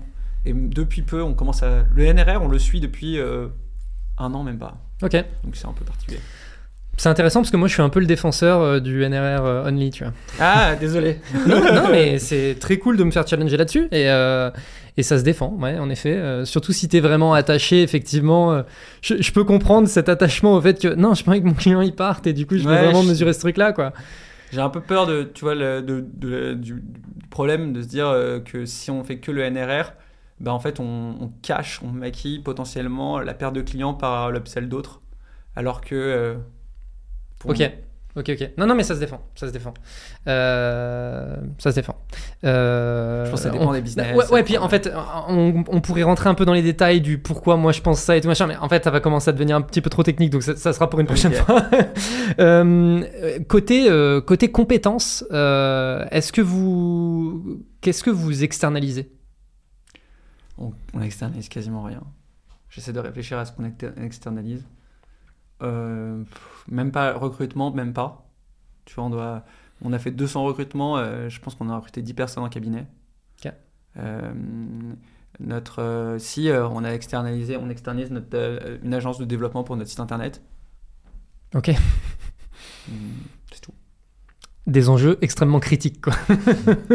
Après, je, euh, je pense que quand c'est aussi un. Pour moi, euh, euh, l'externalisation, elle se fait pour un enjeu, le premier, qui est euh, quand tu crois très vite et que potentiellement ça Oui. va te coûter cher d'attendre. ouais. Ouais. Ouais. Et nous, on n'a jamais fait plus que 100% de croissance, ce qui est très vite, mais pas très très vite. Donc la majorité des boîtes qui lèvent, euh, je comprends qu'elles fassent appel à des produits externes, etc. Et puis elle lève. Donc, Et- Voilà, donc Voilà. elles ont plus de cash. Donc le fait d'être bootstrap aussi nous a toujours, moi j'ai toujours dit, on internalise, on internalise. Mm, mm, mm. Là, on commence. S'il y a un peu des analyses SEO, on a déjà externalisé un peu. Mais j'avoue, euh, Thibaut et moi, on est, on est très, très, très internalisation. Et très. euh, fait attention à nos coûts, etc. Euh, on- donc, euh, ouais, on n'a pas trop. euh, Et là, par exemple, pour les US, t'es pas en train de te dire, bah, du coup, c'est un peu l'occasion de, de, de faire appel à des personnes. Ah, mais je fais toujours appel à des personnes. Mais, mais, en interne. Non, non, non. je- tu vois, j'ai appelé. on a appelé, je sais pas, euh, 10, 15, 30 personnes. Tu vois, j'ai fait, on a fait 30 calls avec euh, des CEO qui avaient ouvert les US, euh, la CEO de euh, d'AB Testy, le CEO de Botify, le CEO de Content Square. Oui, mais ce que je veux dire, c'est que tu vois, par exemple, pour lancer votre outbound, etc., tu te, tu te dis pas, ah bah, je vais prendre euh, une agence ou voilà, des, un prestataire sur place, en local, qui connaît un peu le marché et qui va nous aider à mettre le pied à l'étrier. Pour aucune ouverture de pays, on a ouvert l'Am- l'Amérique latine, on a fait 1,5 million la première année, on n'a pas, on n'a rien pris pour ouvrir. Euh, L'Espagne aussi, on n'a rien pris, on fait plus de 3 millions. Euh, L'Italie, on fait plus de 3 millions aussi, on n'a rien pris. Après, euh, je pense que c'est plutôt un état d'esprit. euh, Peut-être qu'on va se planter sur les US, c'est pour ça que je. Ah non, non, non, non, mais j'ai mentionné les US, mais c'est e- effectivement, c'était plus sur un sujet d'internalisa- internationalisation. Et du coup, par exemple, ouverture, je sais pas, Espagne ou Amérique du Sud, ouais, Ouais. exemple, tu vois. Donc, vous, euh, c'est des personnes en interne qui sont aujourd'hui chez Partout qui vont prendre leur téléphone en... ou, ou qui vont aller sur place Ouais. Et qui vont aller euh, chasser même s'ils connaissent pas le marché. Enfin, on prend des natifs. hein. Oui, oui, non, mais ça, je me doute. Mais euh, ok, excellent. Ah ouais, vous êtes, euh, Ouais, vous êtes hein. des guerriers. non mais c'est bien, c'est bien. Et puis ça montre aussi le mindset que vous avez, quoi. Ouais. C'est top. Donc, on Excellent. fait- on- bah, tous les ouvertures de pays, on les a fait euh, ouais, en, en, direct. Quoi. On a fait même des, au départ, c'était un peu des jeux. C'était t'as ton premier M1, tu débloques un, je sais pas, t'as ta première, ton premier deal, tu débloques un SDR. T'as ton premier SDR, euh, tu signes tes premières centaines de milliers d'euros, t'as un événement, tu signes, euh, euh, je sais pas, tu signes tel produit, t'as un deuxième événement, et en fait tu crées un truc où plus tu, plus tu montes que tu y vas, plus tu montes, plus tu obtiens des, comme un, Ouais, vous avez gamifié le truc, On quoi. a gamifié le truc. Et après, on s'est planté. euh, un des trucs qu'on a appris, c'est euh, que ça marchait mieux de Paris. Tu vois. Nous, on était tout à Paris et Barcelone. Donc euh, à Paris, on a des équipes qui sont fait genre le marché indien. On a, des, on a plus de 30 nationalités à Paris. Ok. Donc on a des Brésiliens, des Colombiens, euh, des Colombiennes, des Vénézuéliennes. des Ok. Et euh, time difference, pas de galère? En fait, euh, si un peu galère. Donc tu prépares tes mails, tu vois, tes mails, tu les prépares pour les envoyer au bon moment et tu fais tes calls au moment où tu peux faire tes calls, quoi. Donc euh, les sales, ça va. Là où c'est un peu plus compliqué, c'est la partie euh, support. Hmm. Euh, après, l'intérêt, c'est que souvent les gens qui viennent chez partout, ils parlent pas français. Ou ils sont, enfin, ils parlent pas assez bien français. Tu as un sales euh, qui est brésilien, qui est arrivé en France, il parle pas très très bien français. Euh, partout, c'est une super opportunité pour lui, d'une part, de continuer à avoir un métier de sales euh, sur lequel il a des compétences, d'autre part, de, pas, de pouvoir apprendre le français, parce qu'on parle tous un peu français aussi, puisqu'on fait en plus des cours de français chez partout, etc. Puis de pouvoir parler dans sa langue, d'aussi d'avoir un peu un état d'esprit où tout le monde se connaît, où il y a plein d'amitiés, plein de, de- tu vois, un truc un peu sympa. Donc euh, parfois, tu vois, on a recruté un premier Brésilien qui a appelé sa pote brésilienne pour un poste de CS, puis il a un peu du sport. Donc on a des communautés qui se sont créées. Et résultat, ça fait qu'ils sont parfois, euh, parfois ils font peut-être un peu plus d'efforts, tu vois. Euh, Si euh, s'ils doivent finir à 21h, il y en a qui le font. Je sais pas si moi DRH me tuerait pour dire ça. mais euh, je, je sais pas vérifier, hein. mais je pense que t'en as. Moi, j'ai déjà des, des gens qui m'ont dit ah j'ai fait un call tard, tu vois, et puis il y a une certaine flexibilité qui fait que si jamais ils finissent tard, euh, ils, ils vont, euh, vont arriver plus tard. Après, on les fait aussi aller là-bas. Euh, en ce moment, on essaie d'être bicorp, donc on est dans toute la logique, euh, faire attention. Euh, mais on est assez présent, tu vois, en Arabie Saoudite, on est leader, je crois, là-bas. Et donc, on a quand même pas mal. ils vont à Darla, pas, pas Darla, Jeddah. ils vont à pas mal d'endroits, il y a au Brésil, etc. Donc, tu as un peu un sorte de, de tension entre euh, volonté de pas faire trop de voyages, mais en même temps nécessité euh, de d'envoyer des gens là-bas pour signer des deals. Ok. Et, euh, et donc, quand tu disais que c'était des natifs, c'est c'est des personnes que vous recrutez dans les pays et que vous amenez à Paris? Non, ils sont- ils sont déjà à Paris. euh, D'accord, ok. Souvent, euh, tu vois, c'est des, tu vois, un Brésilien ou une Brésilienne qui s'est marié ou qui a oui, oui, son conjoint- qui a fait des études ou peu Ouais, importe. exactement. Voilà. C'est en fait c'est des gens qui, qui ont envie de vivre à Paris Oui, pour le reste de leur vie. Ok. Après, on a comme ambition potentiellement à un moment de- d'ouvrir un hub à Mexico. Et donc on a déjà des Mexicains qui nous ont dit ah, moi j'ai hâte qu'on ouvre à Mexico, comme ça je repars à Mexico euh, parce qu'en fait j'étais pas là hyper longtemps. Quand est-ce qu'on ouvrira? Et peut-être faire un truc un peu euh, avec deux pôles. Le truc c'est que nous on croit beaucoup à l'impact de la culture. C'est très difficile d'ouvrir un bureau où tu as 5 personnes. Donc si Oui. on ouvre euh, à Mexico, faut qu'il y ait 30 personnes quoi. Ouais, ok. Excellent. Euh, côté stack, market, Ouais. t'as mentionné Salesforce. Ouais, on est, donc on est pas mal Salesforce, euh, on est HubSpot pour la partie marketing, euh, on a un peu de Walexi, on a Salesloft pour la partie cadence.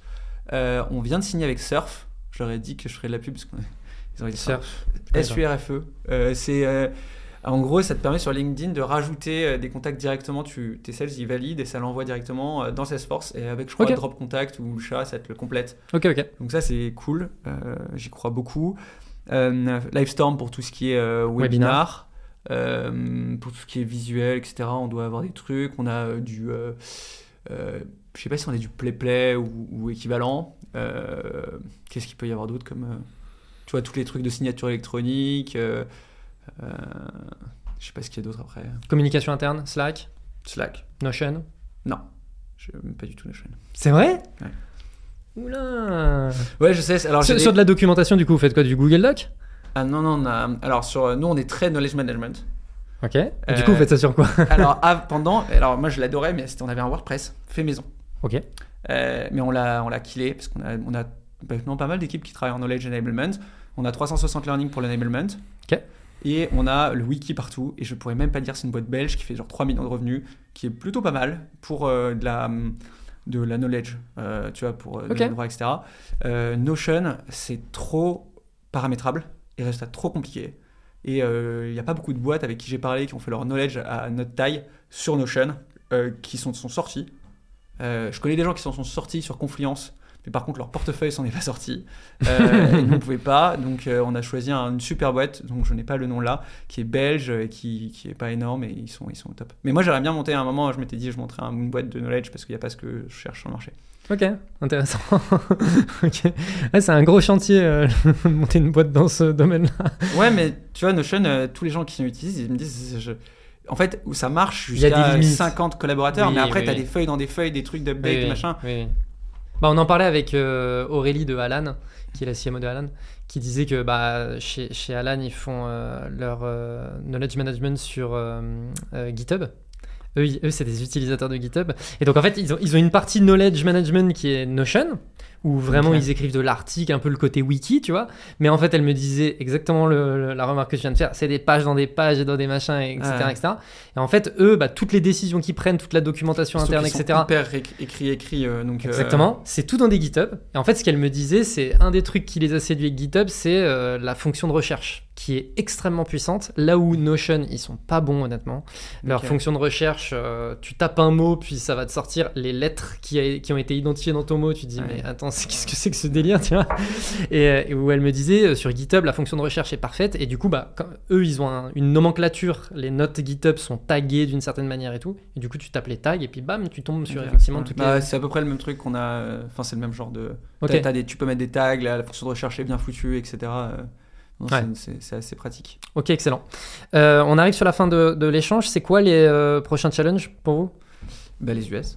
Euh, non, pas, je pense pas que ce soit le principal challenge, puisque c'est pour on l'a même pas mis dans notre budget. Hein. C'est-à-dire que si on fait pas de chiffres, c'est pas la mort. Le, gros challenge. en gros, je pense que notre challenge cette année, c'est de faire en sorte que tout le monde performe à 100%. Je pense que c'est le challenge de beaucoup de startups. Mais en gros, on a été dans une phase où on est passé de 200 collaborateurs à 420 en un an. Là, on va passer de 420 à 470. Donc clairement, il y, a, un ralentissement. On ne fait pas de licenciement, mais, on ralentit la, croissance. Euh, et euh, l'enjeu, c'est de faire en sorte que chaque personne euh, soit bien onboardée et, et, que tout le monde soit aligné avec les valeurs, avec le projet, etc. Pour, là, je pense qu'on fera 50% de croissance. Ce que j'ai envie sur 2024, c'est qu'on réaccélère. Je pense que même si on n'a pas levé, on est quand même sur des phases euh, accélération forte, euh, accélération moins forte. 50% euh, de croissance serait déjà très cool. mais l'enjeu, je pense, c'est vraiment de préparer l'année prochaine en considérant, en faisant en sorte que chaque personne, elle soit 100% performante, faire 50 recrutements et début d'année prochaine, relancer une vague un peu plus forte de, recrutement et peut-être accélérer sur l'Amérique latine, etc. Le deuxième aspect, je pense, deuxième challenge, c'est les sujets de produits. Je pense qu'on a une stack produit qui est assez vaste, parce que notre vision, c'est d'avoir une all-in-one plateforme pour les retailers et les banques, etc. Euh, et, c'est difficile d'avoir à la fois une compétence de connaissance de chaque produit et, de partager la vision globale. Tu vois, en termes de pitch, c'est de plus en plus complexe euh, à raconter. Et donc, nous, en tant que direction, euh, on doit sans cesse essayer de travailler sur une manière simple de communiquer ce qu'on veut faire, ce qu'on veut créer, etc. C'est le problème des produits all-in-one. Ouais, et, et, tu vois, j'ai une fois un client qui m'a dit Ah, vous avez essayé de me vendre toute votre sauce. Euh, et, ça, c'est le truc, je me suis dit, oh là là, on a un gros problème. Parce que nous, ce qu'on veut surtout pas, c'est. Euh, voilà. Non, hmm. c'est genre, ok, c'est quoi ton besoin? C'est la, vente, la vente consultative. Enfin, tu vois, c'est c'est quoi ton besoin? Je vais faire. Ça, c'est le deuxième grand enjeu. Le troisième enjeu, mais ça, c'est un truc, un enjeu perpétuel, c'est euh, avec Thibaut, on veut vraiment faire une boîte dans laquelle les gens sont hyper heureux. Et je pense que si c'est un des enjeux perpétuels, c'est de faire en sorte que tout le monde soit content dans son taf, se développe et vienne au travail avec le sourire. Je pense que c'est un gros enjeu. Ok. Et euh, next step pour toi? Euh, là, moi, je vais me calmer un peu, j'essaye, j'espère. Euh, je pense que je vais pas réécrire de trucs. Je pense que je vais. T'as assez donné avec le bouquin Ouais, j'ai assez donné. Je pense que je vais plutôt. Là, j'aimerais bien réussir avec les US, avec Guillaume Cal, qui est notre ancien directeur commercial France. J'aimerais bien qu'on teste bien le truc. Il y a ça. Euh, et s'il y a un autre truc qui, me, tente bien, c'est toute la notion d'en travailler sur des notions de package et de pricing. Ça, je trouve que il y a beaucoup de gens qui réfléchissent en ce moment sur les notions de package. En gros, structurer ton offre et tout, ça, c'est des, sujets que j'aime beaucoup. Euh, et, pour moi, plus globalement, euh, ouais, je pense peut-être euh, faire moins de podcasts, moins de trucs différents et euh, me faire plus, euh, plus de temps pour moi. Je pense que c'est un peu le truc que je vais essayer de faire. Et je pense que beaucoup de gens euh, cette année ont un peu envie de. L'année 2022 a été intense pour beaucoup de gens, je pense. Ouais. 2023 commence un peu trop fort et je pense que tout le monde a un peu le souhait de, de- de lever un peu le pied. Ok, excellent. Merci beaucoup Merci à toi. et je te souhaite le meilleur. Euh, et pour toutes les personnes qui veulent te suivre, du coup, c'est LinkedIn. Oui, Thrives plutôt. Euh, Non, LinkedIn. Ok. Je- de- tout le monde a envie de voir euh, pourquoi je suis contre les objectifs. euh, tout le monde a envie Je de ne le verrai voir. pas ce titre-là. bon, merci beaucoup. Merci. Do it! Just do it! Don't let your dreams be dreams. Yesterday, you said tomorrow. So just do it! Make your dreams come true! Just do it!